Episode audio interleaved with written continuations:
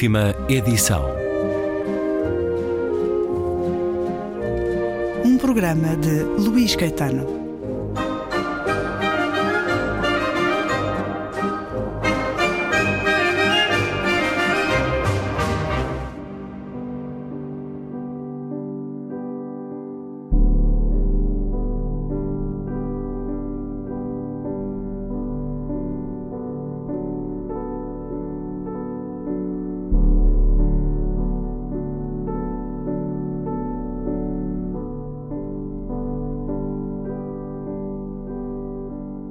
Você que lê este livro viveu durante alguns anos no mundo oral.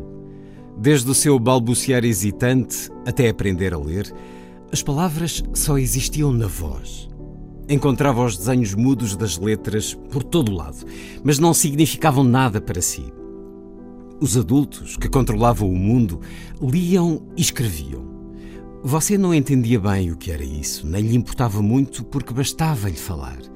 Os primeiros relatos da sua vida entraram pelos búzios das suas orelhas, os seus olhos ainda não sabiam ouvir. Depois chegou a escola, as linhas retas, os círculos, as letras, as sílabas. Em pequena escala, cumpriu-se em si o mesmo movimento que a humanidade fez da oralidade à escrita. A minha mãe lia-me livros todas as noites, sentada à beira da minha cama. Ela era o rapsodo, eu, o seu público fascinado. O lugar, a hora, os gestos e os silêncios eram sempre os mesmos. A nossa íntima liturgia. Enquanto os seus olhos procuravam o lugar onde tinha abandonado a leitura e depois recuavam umas frases para trás para recuperarem o fio da história, a suave brisa do relato levava todas as preocupações do dia e os medos intuídos da noite. Naquela altura, a leitura parecia-me um paraíso pequeno e provisório. Depois aprendi que todos os paraísos são assim, humildes e transitórios. A sua voz. Eu ouvia a sua voz e os sons da história que ela me ajudava a ouvir com imaginação. O chapinhar da água contra o casco de um barco, o ranger suave da neve, o choque de duas espadas, o silvo de uma seta, passos misteriosos, uivos de lobo, cochichos atrás de uma porta. Eu e a minha mãe sentíamos-nos muito unidas, juntas em dois lugares ao mesmo tempo. Mais juntas do que nunca, mas separadas em duas dimensões paralelas, dentro e fora, com um relógio que fazia tic-tac no quarto durante meia hora e anos inteiros a passarem na história. Sozinhas e ao mesmo tempo rodeadas de muita gente. Amigas e espias das personagens. Nesses anos fui perdendo os dentes de leite, um a um o meu gesto preferido, enquanto ela me contava histórias, era abanar um dente trêmulo com o dedo, senti-lo desprender-se das suas raízes, dançar cada vez mais solto, e quando finalmente se soltava, deitando uns fios de sangue salgados, colocá-lo na palma da minha mão para olhar para ele. A infância estava a quebrar-se, deixava espaços vazios no meu corpo e cacos brancos pelo caminho. E o tempo de ouvir histórias acabaria depressa embora eu não soubesse disso. E quando chegávamos a episódios especialmente emocionantes, uma perseguição, a proximidade do assassino, a iminência de uma descoberta, o sinal de uma traição. A minha mãe picarreava, fingia uma comichão na garganta, tossia. Era o sinal combinado da primeira interrupção. Já não consigo ler mais. Então era a minha vez de suplicar e ficar desesperada. Não, não, fixe aqui, por favor, continua mais um bocadinho. Estou cansada. Por favor, por favor. Interpretávamos a pequena comédia. E depois ela continuava. Eu sabia que me enganava, claro, mas assustava-me sempre. No fim, uma das interrupções seria a sério e ela fecharia o livro, dar-me um beijo, deixar-me-ia sozinha às escuras e dedicar-se-ia a essa vida secreta na qual os mais velhos vivem à noite, às suas noites, apaixonantes, misteriosas, desejadas. Esse país estrangeiro e proibido para as crianças. O livro fechado. Ficaria em cima da mesa de cabeceira, calado e teimoso, expulsando-me dos acampamentos do Yukon, ou das margens do Mississippi, ou do castelo de If, da pousada do almirante Benbow, do Monte de las Ánimas, da selva de Missiones, do lago de Maracaibo, do bairro de Beniacurk em Odessa, de Ventimiglia, da Avenida Nevsky, da Ilha Baratária, do antro da aranha Shelob, na fronteira de Mordor, do páramo ao pé da mansão dos Baskerville, de Nizhny Novgorod, da floresta de Sherwood, do sinistro laboratório de anatomia de Ingolstadt, do arvoredo do Barão Cosimo em Ombrosa, do planeta dos Baobás, da misteriosa casa de Yvonne de Galé, do refúgio de Fagin da ilha de Ítaca. E embora eu abrisse o livro no lugar oportuno, assinalado pelo marcador, não serviria de nada, pois só veria linhas cheias de patas de aranha que se negariam a dizer-me uma mísera palavra. Sem a voz da minha mãe, a magia não se tornava realidade. Ler era um feitiço, sim. Conseguir que esses insetos estranhos pretos dos livros, que então me pareciam enormes formigueiros de papel, falassem.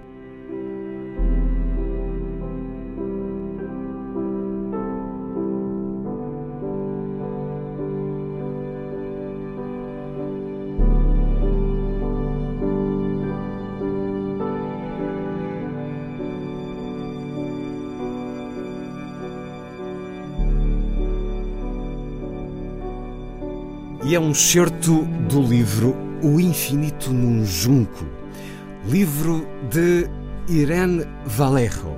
Irene Vallejo nasceu em Saragoça em 1979, estudou filologia clássica, muito por causa de Homero, mas já vamos saber disso.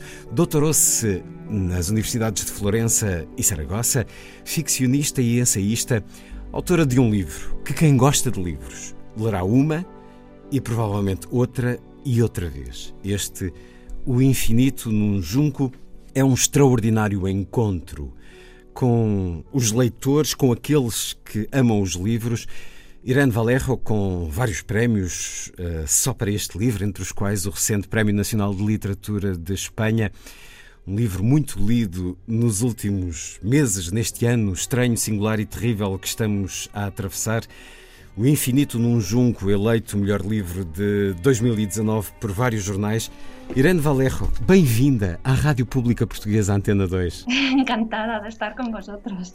Muito obrigado pela entrevista e muito obrigado pelo livro que escutou nesta oralidade. E o livro fala-nos muito também da oralidade. É assim que nasce a literatura, foi assim que as histórias nasceram para a humanidade essa capacidade extraordinária de recriar mundos imaginários, este momento de intimidade que eu acabei de ler entre si e a sua mãe, é este o momento essencial da ligação com a leitura, Irene Valerro.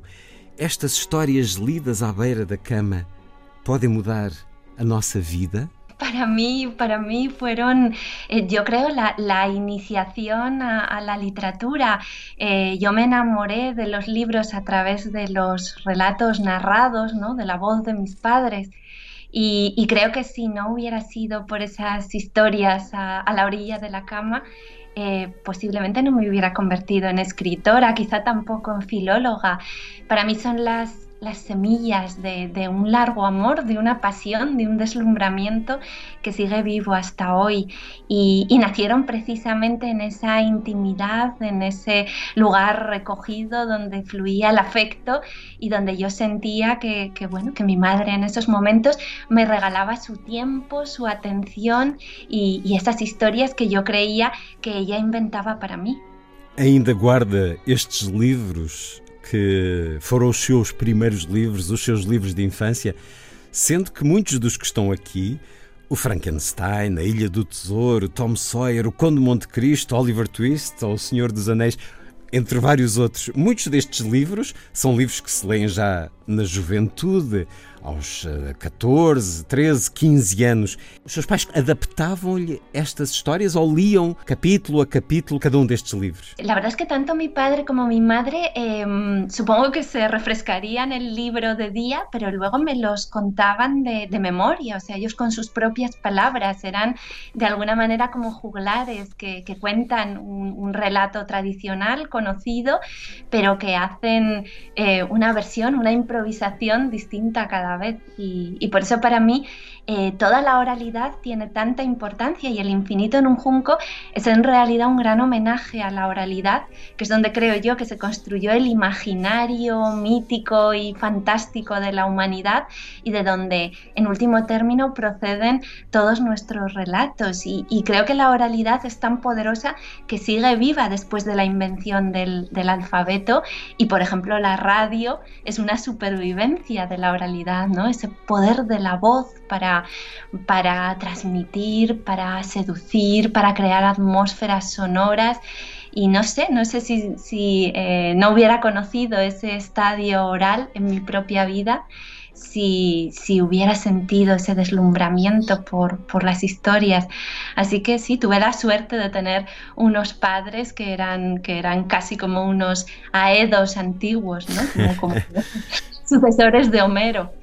¿Ya lee estas historias ao seu filho, Irene Valerro? Sí, sí, sí, sí que le cuento historias. ¿Qué edad es que él tiene? Tiene ahora seis años, tiene ahora seis años y, y le cuento historias, eh, además tengo, mucho cuidado de elegir los momentos en los que contamos esas historias, nunca con prisa, nunca eh, sintiéndolo como una obligación, como, como una tarea que tuviéramos que cumplir cada día, sino en momentos que realmente sean relajados, placenteros, porque yo creo que de esa manera él asocia las narraciones con el placer, con el tiempo que estamos juntos, de alguna manera como unas pequeñas vacaciones cotidianas en las que podemos huir y volar lejos de, la cadena de las obligaciones. Y, creo que es muy importante que, la lectura nunca sea un imperativo, sino un lugar de, encuentro y de placer. É uma herdeira de Sherazade, mais um certo Desde os tempos remotos, as mulheres contaram histórias, cantaram romances e criaram versos ao redor da fogueira. Quando era pequena, a minha mãe abriu perante mim um universo das histórias sussurradas. E não foi por acaso. Ao longo dos tempos, foram sobretudo as mulheres que tiveram de desfiar a memória das histórias à noite. Foram as tecedoras de relatos e retalhos. Durante séculos, enovelaram histórias ao mesmo tempo que faziam rodar a roca ou trabalhavam com a lançadeira do tiar. Elas foram as primeiras a expressar o universo como malha e como redes. Seguravam com nós as suas alegrias, ilusões, angústias, terrores e crenças mais íntimas. Tingiam a monotonia de cores, entrelançavam verbos, lã, adjetivos e seda. É por isso que os textos e os tecidos partilham tantas palavras. A trama do relato, o nó do argumento o fio de uma história, o desenlace da narração. Puxar o fio da meada, alinhavar uma história, urdir uma intriga. É por isso que os velhos mitos nos falam da mortalha de Penélope, dos bordados de Aracna, do fio de Ariana, da linha da vida que as moiras fiavam, da tela dos destinos que as nornas coziam, do tapete mágico de Sherazade. Escrevo para que não se quebre o velho fio de voz. Por que, que as mulheres tendem a ser as contadoras de histórias, Irene Valerro? Bueno, yo, yo, tengo la impresión de que la clave está en, en, esas etimologías, ¿no? Es como hacer arqueología con el lenguaje. Y lo que yo encuentro es que si nos remontamos a los tiempos de los eh, cazadores recolectores, pues eh, la mayoría de los cazadores eran hombres que llevaban vidas más activas, mientras que las mujeres se quedarían probablemente eh, esperándolos y haciendo tareas, pues tejer cuerdas, cordones, la, la, ropa, ese tipo de, ¿no? de, de labor y entonces es muy posible que al em, estar trabajando con los dedos, pero mantener libre la mente, pues empezarán a contarse historias, ¿no? Historias al mismo tiempo que trabajaban que les permitían pues eh, entretenerse, compartir experiencias.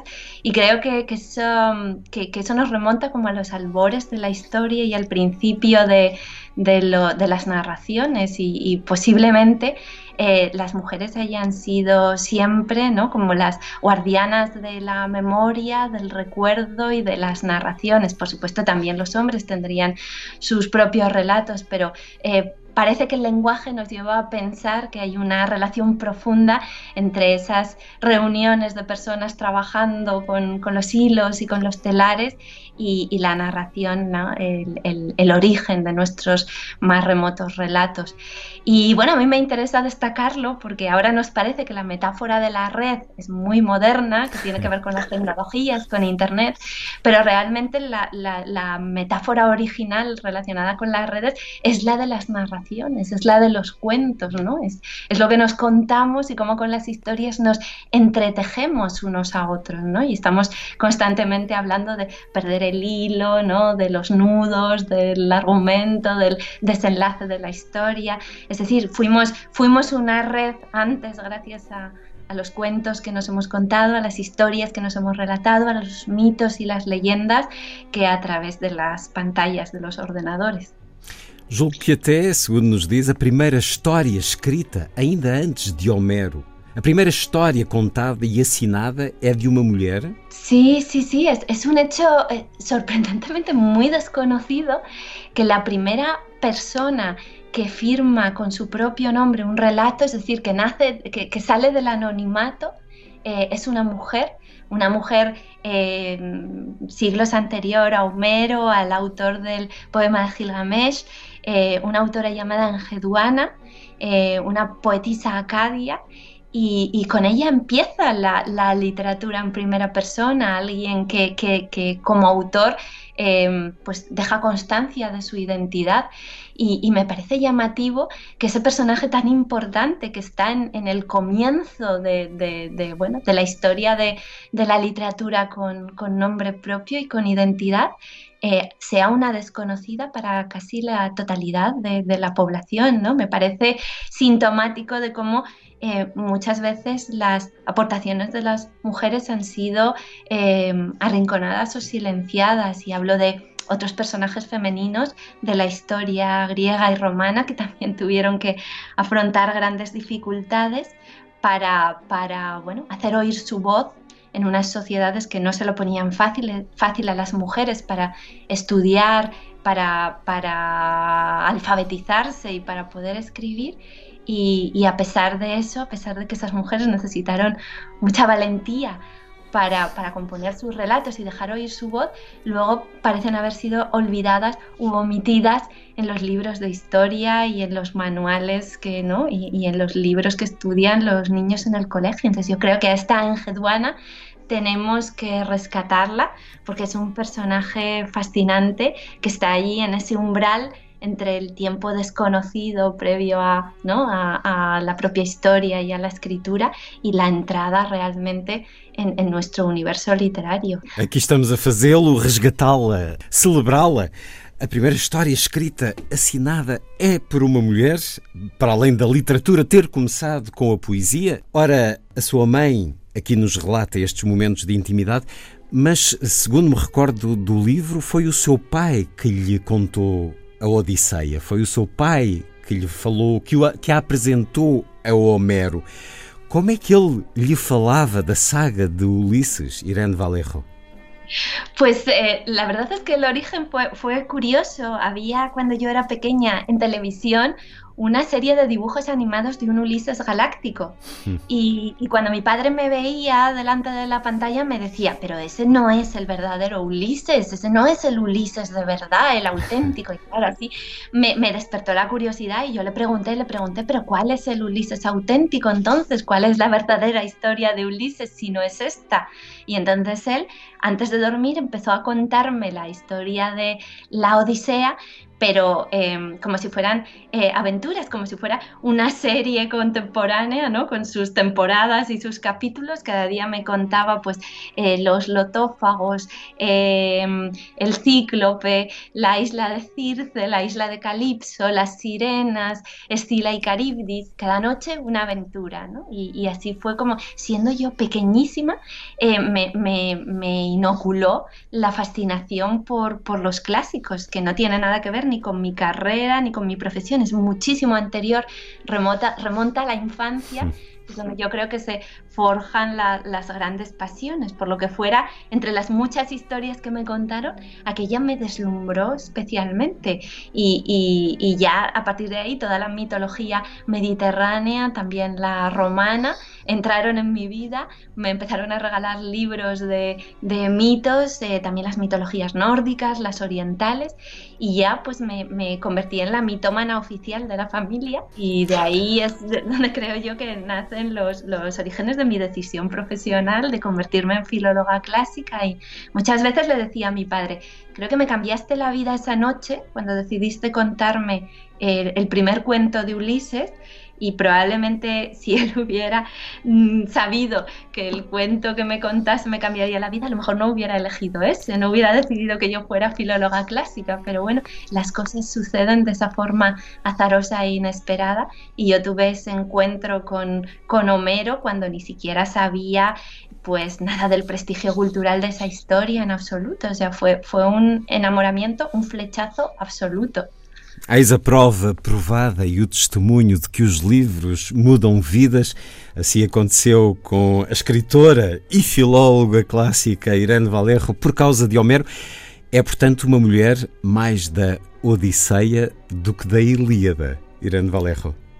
Sí, bueno, la, Odisea es un poema más moderno, no, estoy hablando de cronología, sino incluso de, la visión del mundo que transmite, ¿no? Mientras que la Iliada está centrada en un episodio bélico, ¿no? Y, y el motivo por el que actúan la mayoría de los personajes es eh, el honor, la gloria guerrera aunque tiene momentos realmente conmovedores y bellísimos, eh, creo que, en el mundo contemporáneo entendemos mejor a ese Ulises que quiere volver a casa, que añora a su mujer y a su hijo, pero se entretiene por el camino porque también le gustan las aventuras, ¿no? la, excitación de lo inesperado.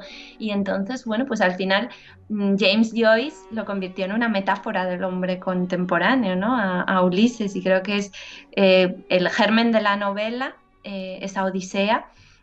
Y además nos presenta un mundo mucho más variado donde aparecen mm, mujeres, eh, mendigos, gente de clase alta, de clase baja, eh, los niños, los jóvenes. es un universo muchísimo más amplio y, bueno, para mí desde luego fue el, nacimiento de, esa pasión en, la boca de mi padre, que no llegó nunca a contarme la, la y creo que por ese motivo, ¿no? por ese motivo eh, emocional eh, relacionado con, la memoria y, bueno, también con el viaje, ¿no? Que, que, a los niños siempre nos fascina la idea del viaje, pues ya se ha quedado grabado de una forma especial y, y bueno, es lo que tiene el primer amor, ¿no?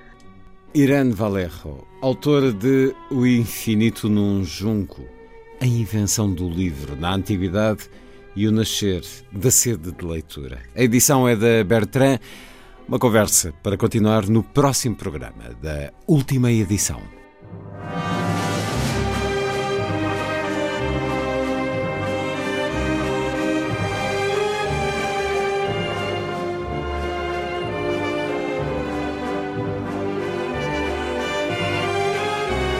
Última edição.